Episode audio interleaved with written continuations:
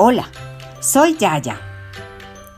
Hoy voy a leerles un cuento escrito por Pedro Pablo Sacristán en el portal cuentosparadormir.com. Se titula El árbol mágico. Acompaño su lectura con la música del canal My Little Chef. Hace mucho, mucho tiempo, un niño paseaba por un prado en cuyo centro encontró un árbol con un cartel que decía, Soy un árbol encantado.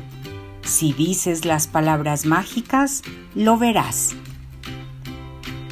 El niño trató de acertar el hechizo y probó con abracadabra.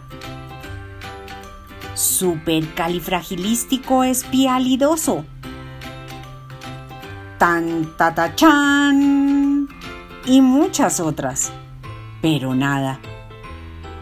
Rendido, se tiró suplicante diciendo, Por favor, arbolito.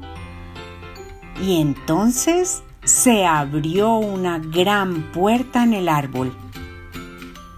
Todo estaba oscuro menos un cartel que decía, Sigue haciendo magia. Entonces el niño dijo, Gracias, arbolito. Y se encendió dentro del árbol una luz que alumbraba un camino hacia una gran montaña de juguetes y chocolate.